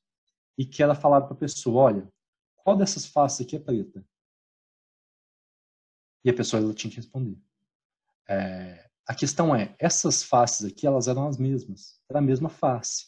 Então, você tinha a mesma face, que era apresentado um ruído em uma condição, e na outra, a outra face você tinha o mesmo ruído, só que invertido. E a pessoa ela tinha que, enfim, é, que falar qual que era uma face preta. É, se você pega a média de cada participante, depois você pega a média de todos os participantes daquela amostra, e você pega a face média para a resposta da face preta na condição de escassez e na condição controle, são esses dois estímulos que a gente obteve. Então, uma face preta para a condição de escassez e uma face preta para a condição de controle. Tá certo? Essas faces aqui, elas não têm, têm diferença em relação à luminância. Então, você tem alguma alteração de textura que é criado, de, é, de contraste, mas de luminância você não tem. E aí essas fa essa face aqui, é, elas foram apresentadas por uma amostra independente de 31 pessoas, em que elas iam julgar a cor da pele e os traços é, que elas eram típicos da, da raça preta. Então, o que aconteceu? A, o, essa face aqui, que ela foi criada sob a condição de escassez, ela foi considerada é, com um tom de pele mais escuro e mais com os traços é, é, da, da, raça, em características de uma raça negra, de uma, de uma face retinta. Então, esse experimento estava associado, os autores falavam, com a representação mental, a representação visual de uma face negra sobre uma situação de escassez econômica e sobre uma condição de controle. E nesse estudo aqui, nada era dito sobre escassez ou então é, crise econômica, mas eles julgavam em função disso. Então, isso foi um resultado muito interessante sobre a, como que a representação mental de faces negras em situação de escassez econômica. Aí, para fechar, esse, essas duas faces aqui, elas foram utilizadas no último experimento de alocação de recursos. Então era mostrado essas duas faces para outra amostra falava assim, olha, vocês têm 15 dólares. Você tem que dividir esses 15 dólares para essas duas faces aqui, essas duas pessoas. Façam isso. É, e a, na condição de escassez, a face que foi considerada mais, mais escura, ela recebeu menos dinheiro em relação à face controle. É uma diferença pequena aqui, mas ela é significativa se a gente olhar a barra de erro. E se a gente olhar a distribuição de alocação dos dólares, a gente vê que essa diferença ela, ela é muito marcada aqui na, na, nessa área central aqui de distribuição. Então, mostrando que, de modo geral, esse estudo mostra o quê? Situações de escassez econômica, elas podem contribuir para a alteração de percepção de raça e de alocação de recursos. Isso leva a gente a pensar no momento presente em que a gente está entrando numa crise econômica, a gente vai se aprofundar numa crise econômica e que fatores psicológicos, além daqueles estruturais, eles podem influenciar para prejudicar a, população negra. Enfim, já chegando, eu acho que eu me alonguei demais, demais. Eu vou chegar nas minhas considerações finais. O primeiro ponto é que percepções raciais de nós e dos outros, elas são fluidas. Né? A gente viu que, que o, fato de você estar num, numa classe social, o fato de você manipular o estado social, o fato de você ter uma condição de escassez ou não manipula, sabe? E a nossa própria percepção de raça também, se a gente está desempregado ou não, se a gente está encarcerado ou não. Então, percepção de raça é fluida. Outra coisa que a gente tem que considerar, a, neurociência social, é, é que investiga a raça, ela tem que ligar os pontos. Então eu passei aquela, aquela base neural, aquele substrato de uma série de áreas que a gente sabe que está envolvido. Mas a gente não chegou num ponto ainda da gente ligar todos os pontos para a gente ter uma compreensão mais global do que está acontecendo. E esse é o próximo passo que a gente tem que ter para a gente não cair num erro frenologista, de achar que cada parte tem uma função e que elas não trabalham numa, num sistema maior que ele é todo que ele trabalha de, de modo coordenado. E quando a gente começar a fazer isso melhor, a, gente, a neurociência ela vai com, começar a propor teorias que são supradisciplinares. Então, a gente começa a associar, por exemplo, é, construtos sociais ou então comportamentos que estão associados e que a gente vai ver também estruturas é, neurobiológicas que elas, elas se comunicam, elas estão associadas. Então, isso vai ser uma parte muito interessante, não só para a neurociência, mas para o entendimento da questão racial. Uma coisa que é muito importante é que eu trouxe esses estudos aqui, mas boa parte dos estudos eles são conduzidos em países desenvolvidos com uma população de maioria branca, né? E, e quem tem acesso à pesquisa geralmente são pessoas brancas, né? Então é necessário que estudos nacionais sejam realizados, porque a construção racial é diferente em cada lugar. E a gente tem um problema de generalização que a gente tem que levar em consideração. Até que ponto que a gente consegue generalizar esses dados de, de percepção racial, então de viés racial, porque a nossa população é diferente, né? Então a gente tem que fugir dessas sociedades que são weird. Começar weird é, é um acrônimo do inglês quando a gente fala de, de países que são ocidentais, alto índice de escolarização, industrializados, ricos democráticos, né? Então a gente não está preenchendo quase nada aqui. Então a gente precisa de alguma coisa para que corresponda à nossa realidade. Tá? É, outra coisa que eu acho que é muito importante. Abordagens experimentais elas trazem respostas mais contundentes em um campo de conhecimento que precisa de resultados seguros para a gente. Luiz, eu estou terminando, viu? Estourei todo paz, né? Tá último slide. Então, a gente precisa de, de uma Pode abordagem. Continuar, viu, Rui, que tá muito bom. Beleza, valeu. Então, a gente precisa de abordagens experimentais que trazem respostas mais contundentes em um campo do conhecimento que a gente precisa de resultados seguros para a gente se contrapor a discursos ideológicos sem evidência empírica e para a gente subsidiar políticas públicas que elas são inclusivistas. Porque o que eu estou falando até agora eu, é, boa parte do tempo eu não estava falando do meu ponto de vista, eu estava trazendo resultados. Então você não compara resultado com opinião, tá certo? Se alguém quiser se contrapor a esses resultados, ou você aponta falha metodológica, ou então você replica esses estudos. E esses estudos eles são muito importantes para você levar e subsidiar essas discussões, implementação, então, propostas de, de projetos de políticas públicas. Tá certo? Ainda mais num momento em que a gente vive uma. A, a, em que as pessoas, principalmente quem está em cargo público, presta pouca atenção ao conhecimento científico e, e, e muito é discutido em função de, de, caráter ideológico. Então, eu acho que a abordagem experimental ela tem essa, essa capacidade explicativa, essa, essa consistência interna, que ela pode auxiliar é, é, o movimento negro. Então, tem quem está buscando a, a inclusão da, dessa parcela da população. Outro ponto importante é que quando a gente estuda neurociência racial, é, é preciso que isso que a gente está estudando ele não seja naturalizado. Em que sentido que eu estou falando? A gente não pode utilizar esse conhecimento para a gente justificar práticas que eles são racistas, comportamentos discriminatórios. Então, por exemplo, se uma pessoa vai agredir o vizinho, então vai ter um comportamento discriminatório, a gente não pode justificar isso em função de a motivação na amígdala, por exemplo. Não, não. Não deixa de, uma pessoa não deixa de ser menos ou mais preconceituosa em função da, de, uma, de, de, um padrão de atividade cerebral, sabe? Todo comportamento ele tem uma base biológica, né? E a gente está tentando só desvendar. Então, a gente, esse conhecimento em neurociência não pode ser utilizado para você justificar práticas discriminatórias, tá? E que fique bem claro, porque a, a neurociência e outras áreas do conhecimento ela foi utilizada para fins para esse tipo de, de finalidade. É, e, por fim, a neurociência é um, um, campo com grandes disparidades raciais. Isso geralmente acontece em campos novos. Né? Então, uma pessoa negra que tem ascensão social, ela não vai querer se arriscar em uma área que é nova. E a neurociência é um campo novo.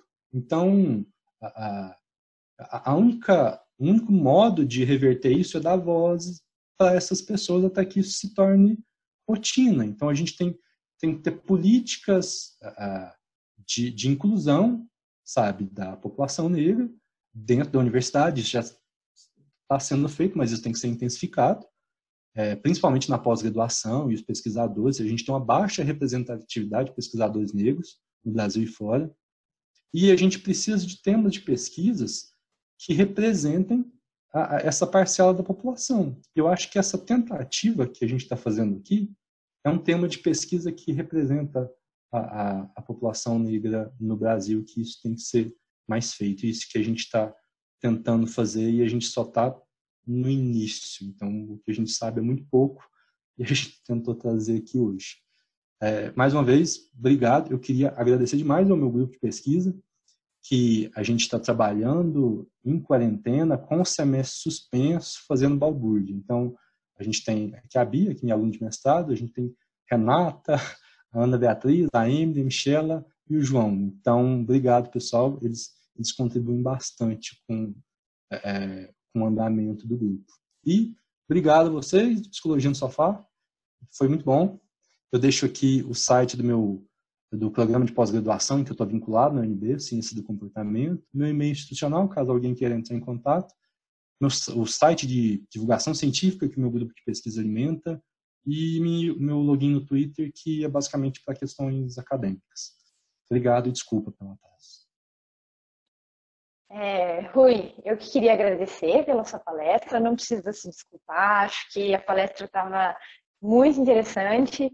É, eu acho que sua fala no final, a conclusão foi excelente e eu gostei muito do fato de que você trouxe aí discussões um pouco epistemológicas né, e também do, do impacto da, da, psicologia básica para as questões é, sociais, que eu particularmente me sinto um pouco afetada por esse tipo de discussão. Acho que enquanto pesquisadora em ciência básica, muitas vezes eu me pego me perguntando para que, é que serve o conhecimento que a gente faz, que a gente produz, então, eu achei muito legal, muito importante você ter feito esse grande apanhado de estudos, não só relevantes, como também recentes, para, é, enfim, divulgar mesmo o que tem sido feito. Né? Acho que, é, como você disse, é uma área muito nova, a gente não tem tanto acesso a isso.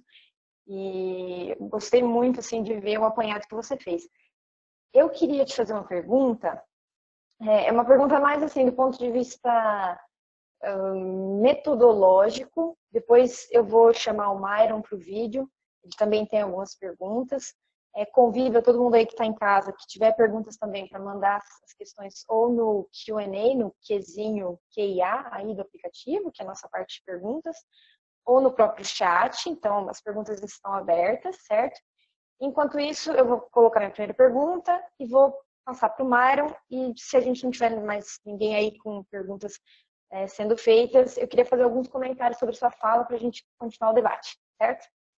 É, minha primeira pergunta é sobre o estudo, eu acabei não anotando o nome dos pesquisadores, mas aquele estudo que você mostrou, o mouse tracking e a curvatura, é, que é um paradigma de escolha, né? A gente está medindo aí a tomada de decisão e eu queria saber do ponto de vista de método, se você acha que essa, esse uso do mouse tracking tem vantagem em relação ao uso clássico do RT, do tempo de reação. É, de modo... Poderia ser aplicado em outros campos, por exemplo, qualquer tipo de tarefa que envolva tomada de decisão. Sim. É, o, o, mouse tracking ele é uma, um paradigma experimental que ele vem sendo utilizado principalmente em categorização social, sabe? Uhum.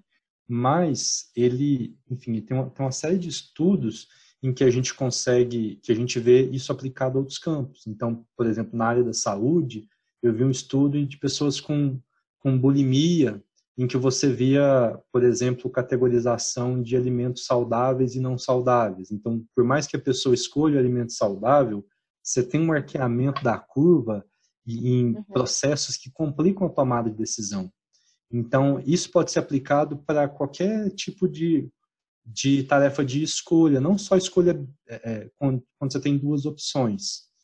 E o, o, mouse tracking, ele é, eu acho, ele é uma medida mais refinada, porque à medida que o tempo de reação ele fala quanto tempo um processo durou, né? O mouse tracking ele vai falar como foi o curso temporal do processamento. Então, até, até que momento você tinha um conflito de diferentes categorias, por exemplo, sabe? E é, é, ele é uma medida mais refinada porque a gente tem alguns estudos em que você vai ver que você não tem uma diferença significativa no tempo de reação, mas você passa a ter nos parâmetros do mouse tracking.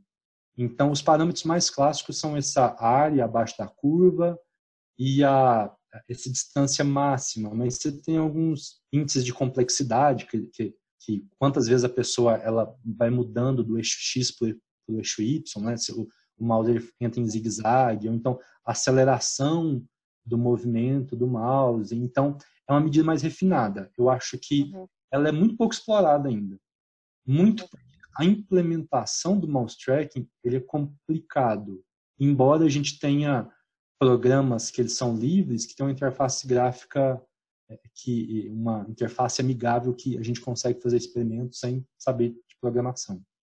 Mas eu acho que é uma boa. Não sei se te respondeu, se quer que Sim, sim, me respondeu. É, é, na verdade, eu tinha outra pergunta, mas acabei deu um branco é, agora. Que eu ia falar? Era sobre o mouse tracking ainda. Uh, ah, sim, sim.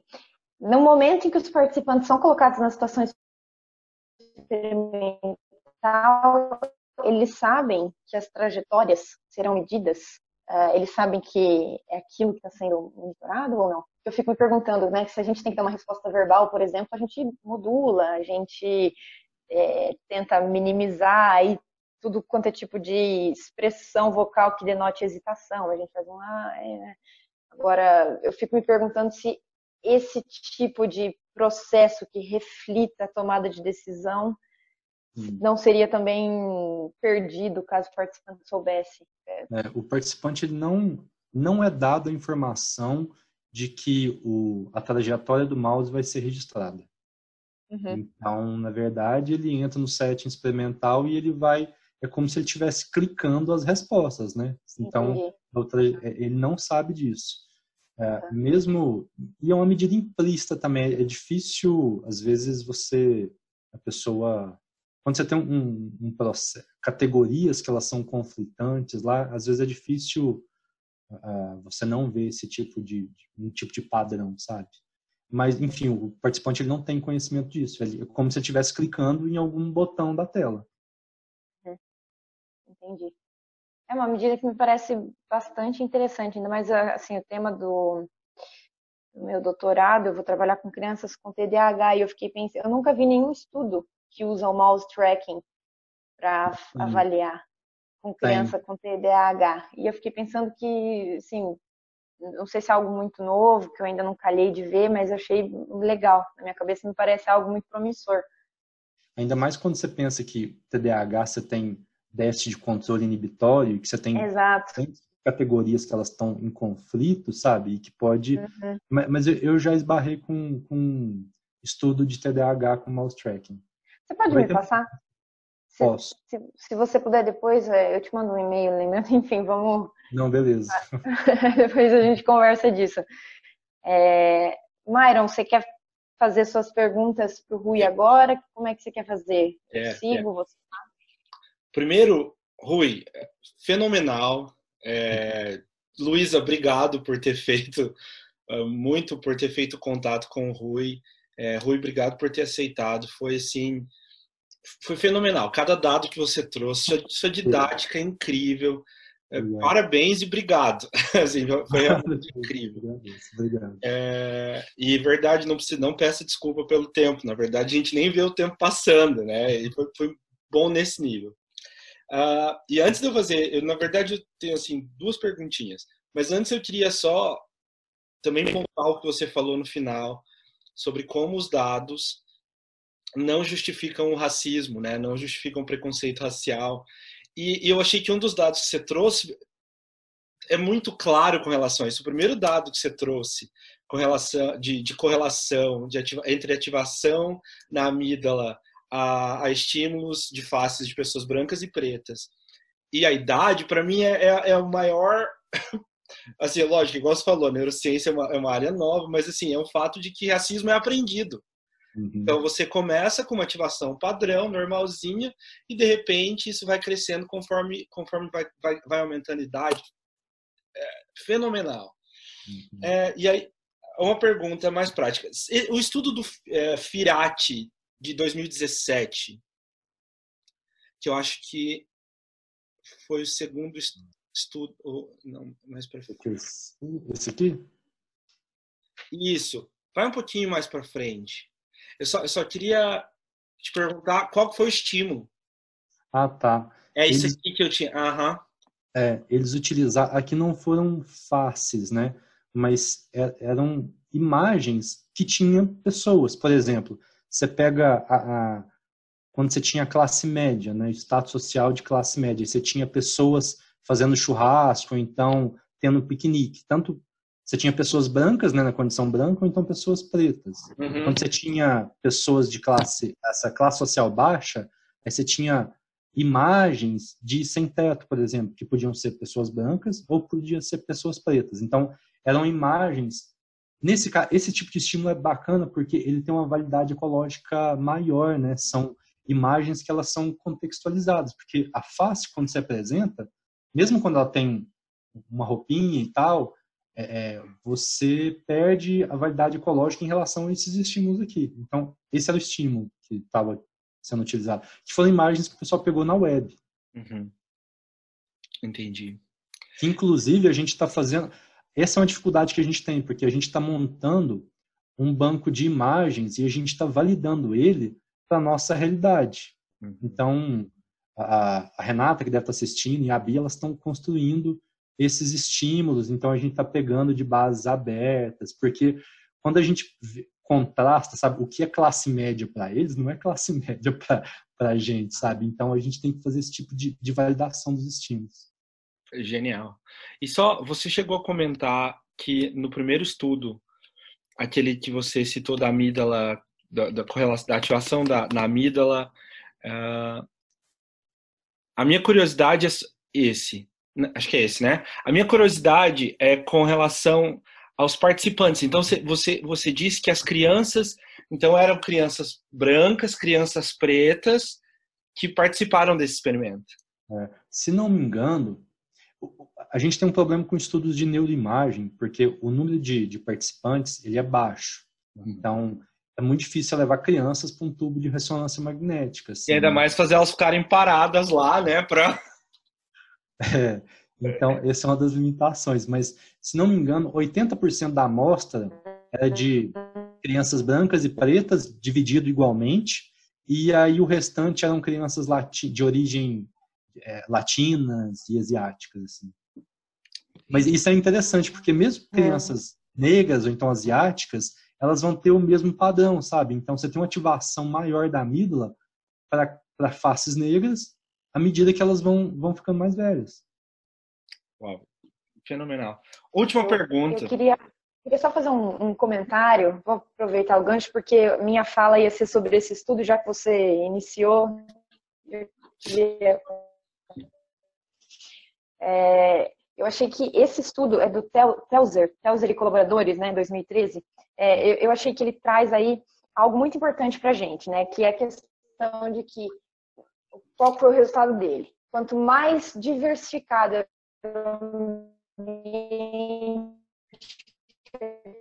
aquela criança, aquela família crescia, menor era crianças de famílias negras. Isso Calma aí, que cortou um pouco, Luísa. Uma questão de representatividade e Voltei? Cortou. É, é, mas assim, você disse que quanto mais variado é o ambiente dessa criança com relação aos amigos, menor vai ser menor essa, ativação. Vai ser ativação. Isso me fez pensar em duas coisas, né? Esse padrão também foi igual para as crianças de famílias negras. Eu fiquei pensando quanto que isso não, não diz a respeito de como a representatividade em estímulos é importante. Estímulos mídia, TV, propaganda, é, o padrão. Você me perdeu de novo ou não? Eu perdi vocês. Não, não. Um pouquinho. Escutei. Vocês me escutaram? Uhum. É, bom, enfim, isso me fez pensar nisso e também me fez pensar que política de inclusão social não é uma questão meramente de combate, de desenvolvimento de respostas de viés de processamento. Né? E, e, achei que isso é, é, muito legal. Isso mostra assim que tem uma aplicação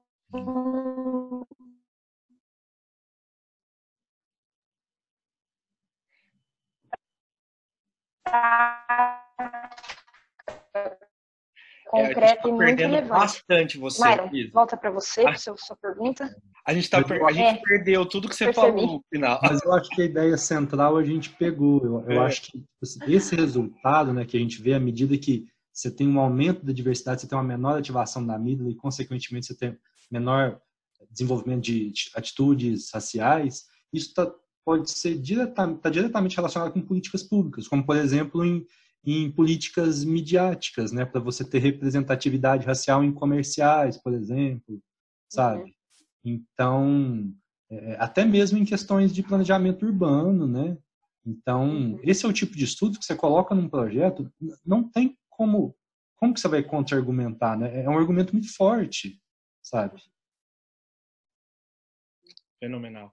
A última pergunta, e assim é uma curiosidade pessoal, porque eu estudo o estriado ventral, núcleo accumbens, mas aplicado à, à recompensa é, e ao comportamento alimentar. Então, e, e, é uma das áreas, na verdade, que você mostrou ali que teve, teve né, ativação significativa tal. É, eu, fiquei, eu fiquei me perguntando, você, você conseguiria falar, de repente, um pouco sobre essa relação entre e, e, e, pelo jeito foi, foi usado esse, esse aspecto do estriado ventral de processamento de recompensa. Você conseguiria, de repente, fazer alguma relação ou, ou falar como isso estaria encaixado dentro desse, desse contexto de, de, hum. de, de, percepção racial? O, o conhecimento que eu tenho, ainda mais do estriado ventral, ele é muito é, é muito baixo, ainda mais porque ele é, começou a aparecer nos modelos nesses últimos anos, assim, não está dentro dessa, desse substrato mais clássico, né? Mas, por exemplo, recompensas sociais que a gente pode ter, né? Eu cheguei a, ontem mesmo eu estava vendo um, um estudo onde você tinha uma, uma, recompensa e ativação diferencial do, uh, do estriado quando, por exemplo, você ganhava em algum tipo de determinado tarefa, então um jogo, de pessoa que estava num, num, é, numa classe social, por exemplo, superior à sua. Aí você tinha ativação, era um tipo de recompensa que você tem. Está relacionado com uma, uma recompensa em função de status social. Entendi. É, então, você... ganhar de Quer alguém dizer, que, que tem uma classe Que social. tem mais que você. É, é mais, É. é mais recompensador, é mais recompensador. Imagina, você é um capitão, você ganha de um general. Você é aluno, você ganha. Então, você tem uma relação de hierarquia, de status social, e você, numa disputa, você, você sai melhor. E, você tem uma recompensa intrínseca, né? Então, a, a- você tem ativação nesse tipo de situação, mas, enfim, eu não sei muito mais. Não, que- mas eu acho que faz sentido. E, Rui, você tem, você tem, chegou a ouvir ou você tem algum conhecimento de estudos que foram de um estudo? Eu, eu, na verdade, é um pessoal. Eu vi isso aí na Suíça ainda, ah, de um pessoal que comparou ativação. Mas não era, não era, não era do sistema de recompensa, na verdade. Era, era respostas de empatia, alguma coisa assim, entre israelenses e palestinos. Não. Dá uma olhada, de repente vai ser interessante para você. é, não sei se, se daria para replicar isso dentro de um desse porque, contexto racial. é, mas dentro do contexto de status social dá. Mas deve ser. É, parece legal. Eu vou ver se eu acho, daí eu te mando também. É, não, vou querer. Mas obrigado, eu vou- fechar Temos eu uma aqui. resposta. Nós temos uma. Eu perdi todo mundo, eu acho. Ah, Você tá, eu, perdi, eu perdi o Myron, não, eu perdi só o Myron, mas acho que tá tudo certo mas agora. é com a porque eu conexão. fechei, eu me escondi. Né? É que a minha conexão aqui tá muito então Eu tô um pouco perdida, mas eu tô conseguindo escutar um. É, eu vou lê-la e passo a palavra pro Rui, depois a gente pode discutir, pode ser? Per- Perdi de novo. Posso? Tá me ouvindo? Eu tô escutando. Pode, pode, por mim, pode ler. Vamos lá. Ah, pergunta é a seguinte: boa noite, professor. Boa noite, psicologia. Foi falado durante a apresentação sobre como a situação na qual a sociedade se encontra pode dado foi sobre a escassez, e no caso atual, sobre a Covid-19. Mas como você acha que, no atual cenário, os movimentos antirracistas e a movimentação atual podem influenciar na percepção de raça, seja positiva ou negativamente. Hum, é só isso a pergunta. É, Rui, só para te ajudar, se você quiser também abrir a, a pergunta, você pode clicar ali nesse QIA embaixo, e você consegue visualizar a pergunta escrita também. Ah, deixa eu ver aqui. É na barra na barra embaixo da tela. Vocês estão vendo minha tela ainda, né? Eu acho que eu vou parar de compartilhar a tela. Beleza. Ah, mas eu acho que. né, Onde que é? Chat? Não, é QIA. Questions and Answers. Perguntas e respostas. Teoricamente é para ter um, um íconezinho. Deixa eu compartilhar Ah, a minha tela com você. Eu tô lendo já. Ah, tá. Falar durante a apresentação. Mas como você acha que no atual cenário os movimentos antirracistas e movimentação atual podem influenciar na percepção de raça, seja positiva ou negativamente? É, Essa. Não sei. Tipo assim, a gente está no campo da, da especulação. Um primeiro, um primeiro é, coisa que eu penso é o seguinte: como que pessoas que se posicionam em relação a, a, esses movimentos elas têm algum tipo de viés racial. Então, como que é a percepção racial dessas pessoas? Então, esse é o primeiro, eu acho que é a primeira questão que a gente tem que fazer, né? Então, como que é a percepção ra- racial dessas pessoas? E para tentar entender uma dinâmica que está acontecendo agora. Então, de modo geral, eu não sei responder essa questão, mas eu estou muito curioso. Eu confesso que eu que eu me peguei perguntando, sabe? Então, como que isso pode influenciar na percepção de raça, né? Então, é, eu vou ficar devendo Mas eu acho que é uma questão em aberto que a gente tem que, que buscar esse tipo de, de resposta, sabe? Então, você tem é, movimento antifascista, uh, e aí você tem um, um, um, aumento de engajamento nesse movimento antifascista, ao mesmo tempo em que você pode ter também é, pessoas que têm algum tipo de atitude né, de aprovação em relação a, a de reprovação em relação a esses movimentos antifascistas. Então, como é que a percepção de raça pode estar se alterando no meio desse caldeirão?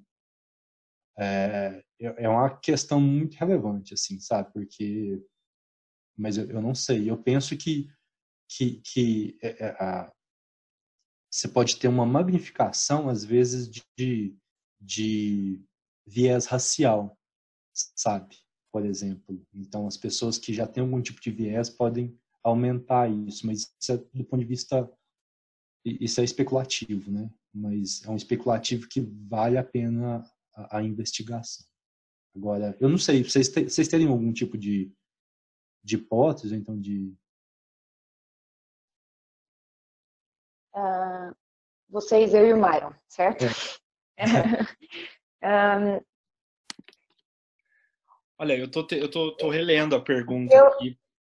É, eu fiquei me perguntando, quando eu li a pergunta dele, se ele estava falando percepção no sentido mais estrito, em termos de percepção e classificação de padrões mesmo, né, classificação de, de faces, ou se ele disse percepção do ponto de vista um pouco mais amplo, né, como julgamentos é, relativos a esses grupos. Um, se eu tivesse que chutar, também de novo, completamente especulativo, do ponto de vista da percepção é, do julgamento de escolha, né, das faces que a gente viu com, seu, com, seu, com os estudos que você mostrou, eu imaginaria que um curto espaço de tempo e acontecimentos políticos, né, por mais que tenha uma magnitude amplificada que a gente veio, viveu aqui nos últimos dias, não seriam fortes o suficientes para mudar um padrão de resposta e para mudar um padrão de percepção de algo que é adquirido desde a infância. Se eu tivesse que, fazer uma especulação, assim. Mas você sabe que eu acho que daí, por exemplo, a gente, a gente consegue ver alterações de padrões neurais, por exemplo, em nível de ativação a, a, a estímulos, seguidos de terapia, por exemplo. Ou, uhum, uhum. na verdade, a gente teve um estudo aqui, ele está para ser publicado, um estudo do laboratório que eu estou aqui, que uma dose de medicação, eu não lembro qual que era a medicação específica, mas era por um tratamento, foi um, foi um, um, um, um clinical trial eh, em depressão. Uma dose do medicamento mudou o padrão de ativação. Uhum. Uh, e assim, tanto em respostas a estímulos, task-based, né, como o Rui os exemplos que o Rui deu e também ah, em, em, em, repouso, quando uh, eles só estão lá dentro do, do scanner sem fazer nada. Então, eu não, a, a impressão que eu estou tendo disso aqui, e Rui, a gente ainda a gente estava discutindo isso ao mesmo tempo no, no grupo do WhatsApp, sabe? Fazendo o debate, que é o que a gente consegue fazer nesse, nessa época. E a Luísa está super atenta, então ela não estava acompanhando aqui. É, eu acho que e a gente a gente falou sobre uma questão que é a consciência do seu próprio comportamento. E aí eu, eu acho que talvez uh, como como esse cenário atual uh, de movimentação antirracista e tudo isso pode influenciar isso. Eu acho que isso está deixando a gente mais consciente do nosso comportamento racista do que talvez a gente jamais foi.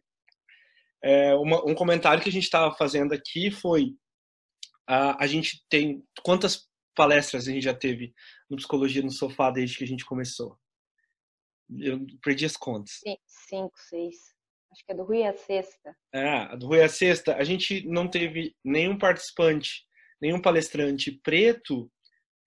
E, e a primeira mulher que a gente vai ter é logo é, é a Alessandra. Lógico que tem várias variáveis. A gente também tem muito participante que a gente convida e, e, e não pode. Eu acho que para mulher é mais difícil ainda agora aceitar Ainda mais na, na pandemia, a gente viu é. aí vários dados mostrando que a mulherada está sobrecarregada com a carga de trabalho doméstico e com o homeschooling.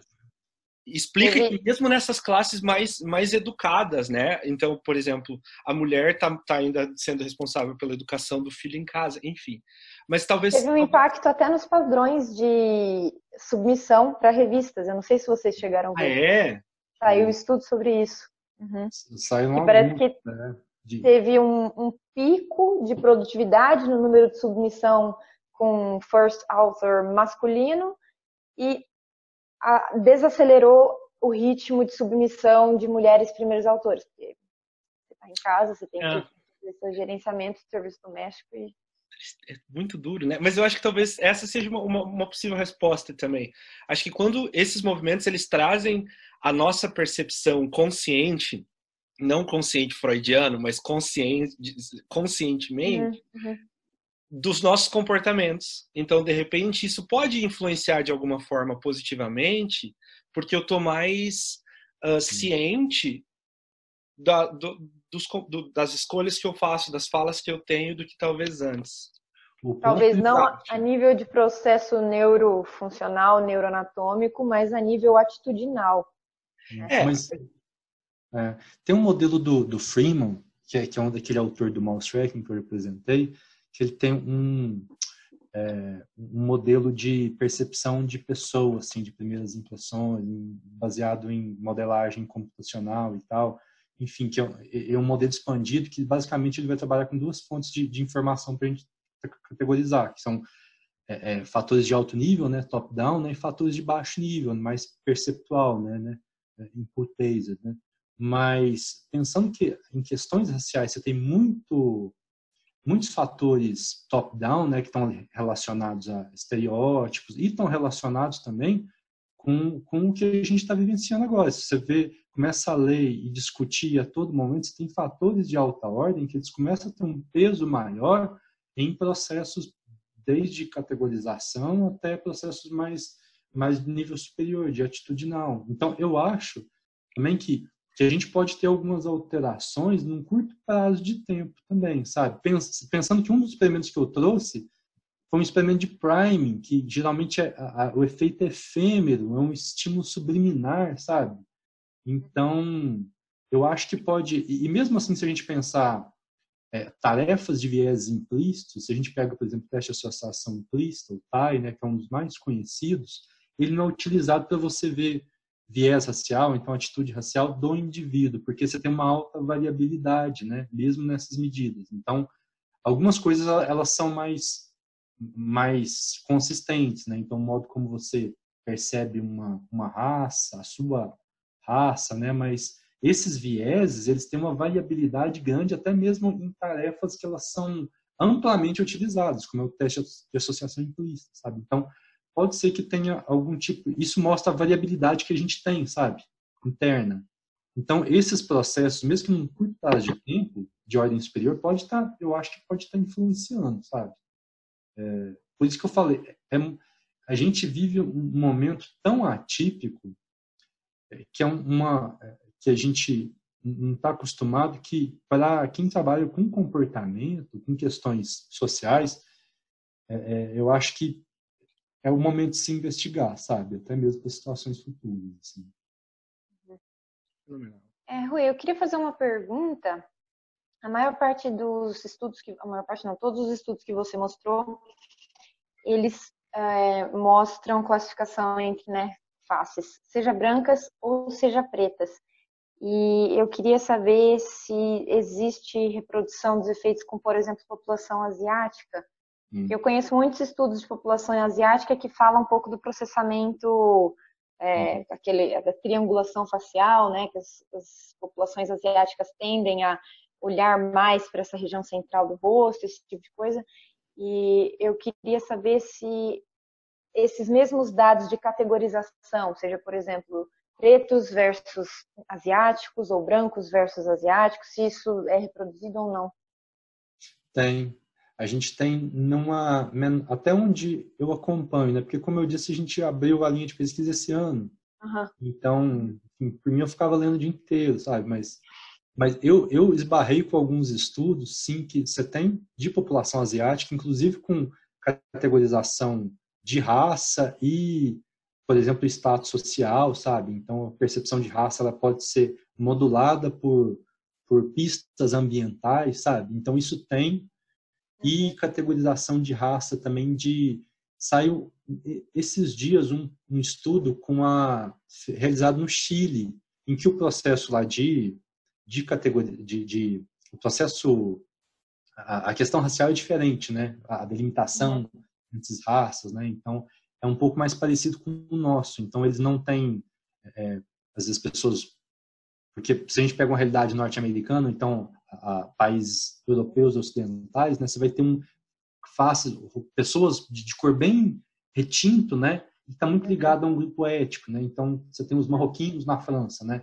No Brasil não tem isso, né. No Chile também não. E a faixa de cor ela é menor, é, embora você tenha, você tenha uma maior semelhança, né. Mas, enfim, tem estudo, sabe? Dá para explorar. Não tanto quanto em países desenvolvidos, mas está começando a ter. Eu acho mais, geralmente eu encontro mais com, com asiáticos, sabe? De uhum. categorização de raça e tal. É, isso é até, de certo modo, fácil de fazer nos grandes centros, porque a população de, de alunos internacionais, ela é alta, pelo menos era alta, né? Então, uhum. é muito fácil achar, por exemplo, é uma amostra de conveniência você achar pessoas de origem asiática, a, a, sei lá, num país desenvolvido, sabe? Uhum. É, agora, com população latina, a gente esbarra em poucos, viu? Poucos. Uhum. Nessa base mais experimental, assim, de estudo que a gente está vendo. Então, eu uhum. acho que eu acho que estudos aqui no Brasil eles iam contribuir bastante para a gente entender a questão racial, sabe? Desse ponto de uhum. vista de processos mais básicos. É, ainda mais considerando que a gente tem uma população muito diversa, né? Né? É, é um... Sim. É, a é. gente não tem. A, você pega 40 e, 43% da população ela é considerada parda no, nos critérios de cor, de raça e cor do, do IBGE, ou seja, são pessoas que elas são mestiças, né? Então, e é um, é um degradê, assim, a, a, os níveis de pigmentação né, são, são vários, né? Então, o, o, a questão racial aqui, ela, ela tem base física e histórica totalmente diferente. Então, aquele negócio de generalização dos resultados. Por isso a importância da gente fazer, sabe? Uhum.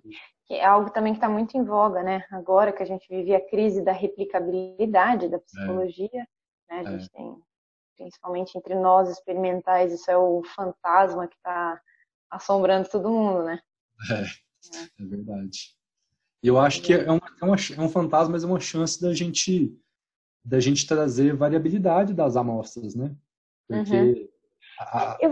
acho que agora passa a ser um argumento forte a gente falar que a gente usa uma amostra que, que não é utilizada nos grandes centros ocidentais. Uhum. Uhum. É, eu fico até pensando na questão da distribuição de renda e de dinheiro dentro dos centros universitários, né? Se a gente pensar nos grandes, nos grandes polos produtores de uh, ciência que a gente tem no mundo, a gente vai ver que a gente está falando dos Estados Unidos, Europa e temos grandes centros na Ásia que também têm muito dinheiro e que fazem pesquisa de ponta, né? É, então a gente cai de novo naquela coisa de estudar o processamento racial com populações, seja asiáticas, caucasianas e negras. É, é isso. É. Também vem do centro que está tá produzindo e a amostra que eles têm acesso. Né?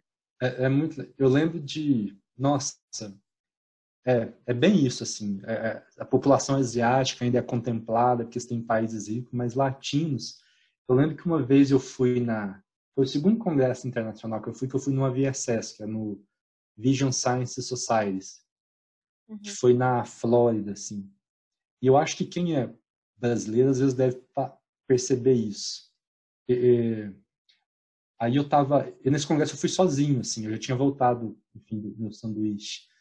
E aí eu olhava para o salão assim de recepção e eu não achava, você não achava latino, tipo assim, era difícil de achar assim. Depois do, do e, e, olha que eu tô falando de uma época onde tinha bolsa, ciência sem fronteira, que tinha bastante bolsa, né? Antes ou depois disso piorou, mas você olhava, as únicas pessoas latinas assim, uhum. elas estavam servindo as mesas, sabe? Uhum.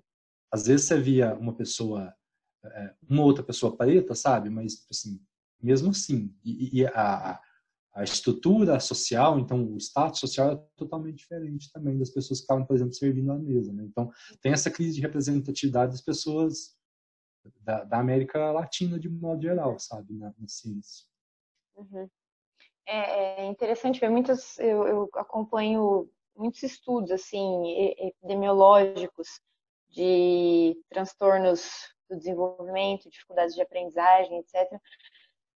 E a gente percebe que os estudos, aqueles que vêm Oriente Médio e América Latina, eles dificilmente vão apresentar as mesmas estatísticas que, por exemplo, estudos Europa e Estados Unidos. Então, se você está falando, por exemplo, de uma grande estratégia de é, combate a uma saúde mental, está falando de estratégia coletiva de saúde mental, é, é, importante avaliar, né, como que esses cuidados são feitos em diferentes regiões do mundo.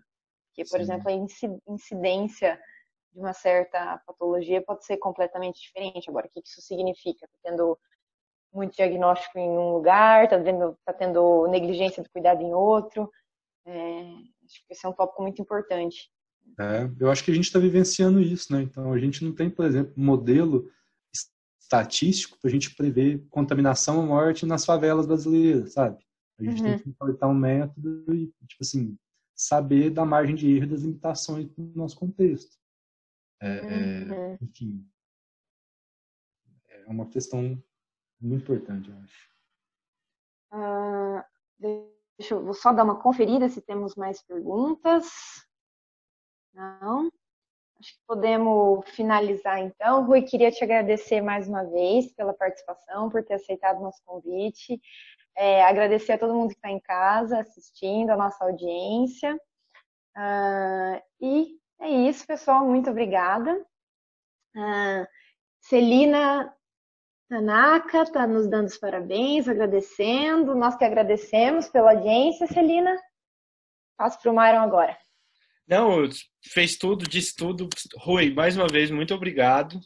É, quando você tiver resultado novo aí das pesquisas que estão sendo desenvolvidas no Brasil, a gente vai ficar muito curioso para ver também se isso tudo é replicado no Brasil, com a população brasileira, dentro da nossa cultura.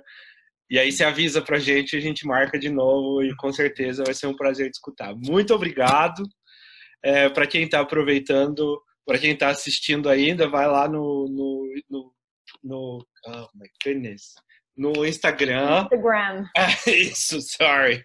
Vai lá no Instagram e. I don't speak Portuguese no more. Oh my God. Eu quando eu tem dia que eu falo um monte com vocês. Aí eu falo, meu português está ó lá em cima. Tem dia que eu não falo nada e aí é difícil. E eu, e eu que comecei a falar truque em vez de treco. Ah, achei francês. Em, em francês é truque. Agora eu falo truque. Não, é normal. É, depois é, um, é, uma coisa para se estudar também. É, então, vai lá no Instagram, arroba Psicologia no Sofá. A gente tem teve a, a, a, palestra a aula do Rui hoje. Agora a gente tem a próxima, dia 8, é, a primeira parte da Masterclass com o Catânia. Depois a gente Carlos tem... Catânia aceitou nosso convite. Sim, sim. Legal, hein? Pofo, inclusive tem que responder o e-mail dele, vou fazer isso hoje. É, e depois tem a Alessandra, você lembra o dia? Alessandra Souza, não me lembro agora. Mas tem lá, só vê lá no link da bio, tem link para inscrição. Todos 20, 20 e algo. Yeah. E aí é, depois a segunda parte da Masterclass com o Charles Catania. Muito obrigado, Rui, de novo. É muito isso, obrigado. Gente, Alessandra, dia 25. Alessandra, dia 25. Obrigada, Gabi, nosso chefe. É, então muito tá obrigado, bom. gente. Foi muito massa. Que bom, Rui. Obrigado mesmo. Obrigado. Gente, Tchau, um abraço. Tudo de Cuida. bom. Boa noite. Tá tarde. É, tá tarde aqui, já tô, tô quase virada. um abraço, gente. Até a próxima. Obrigado, Rui.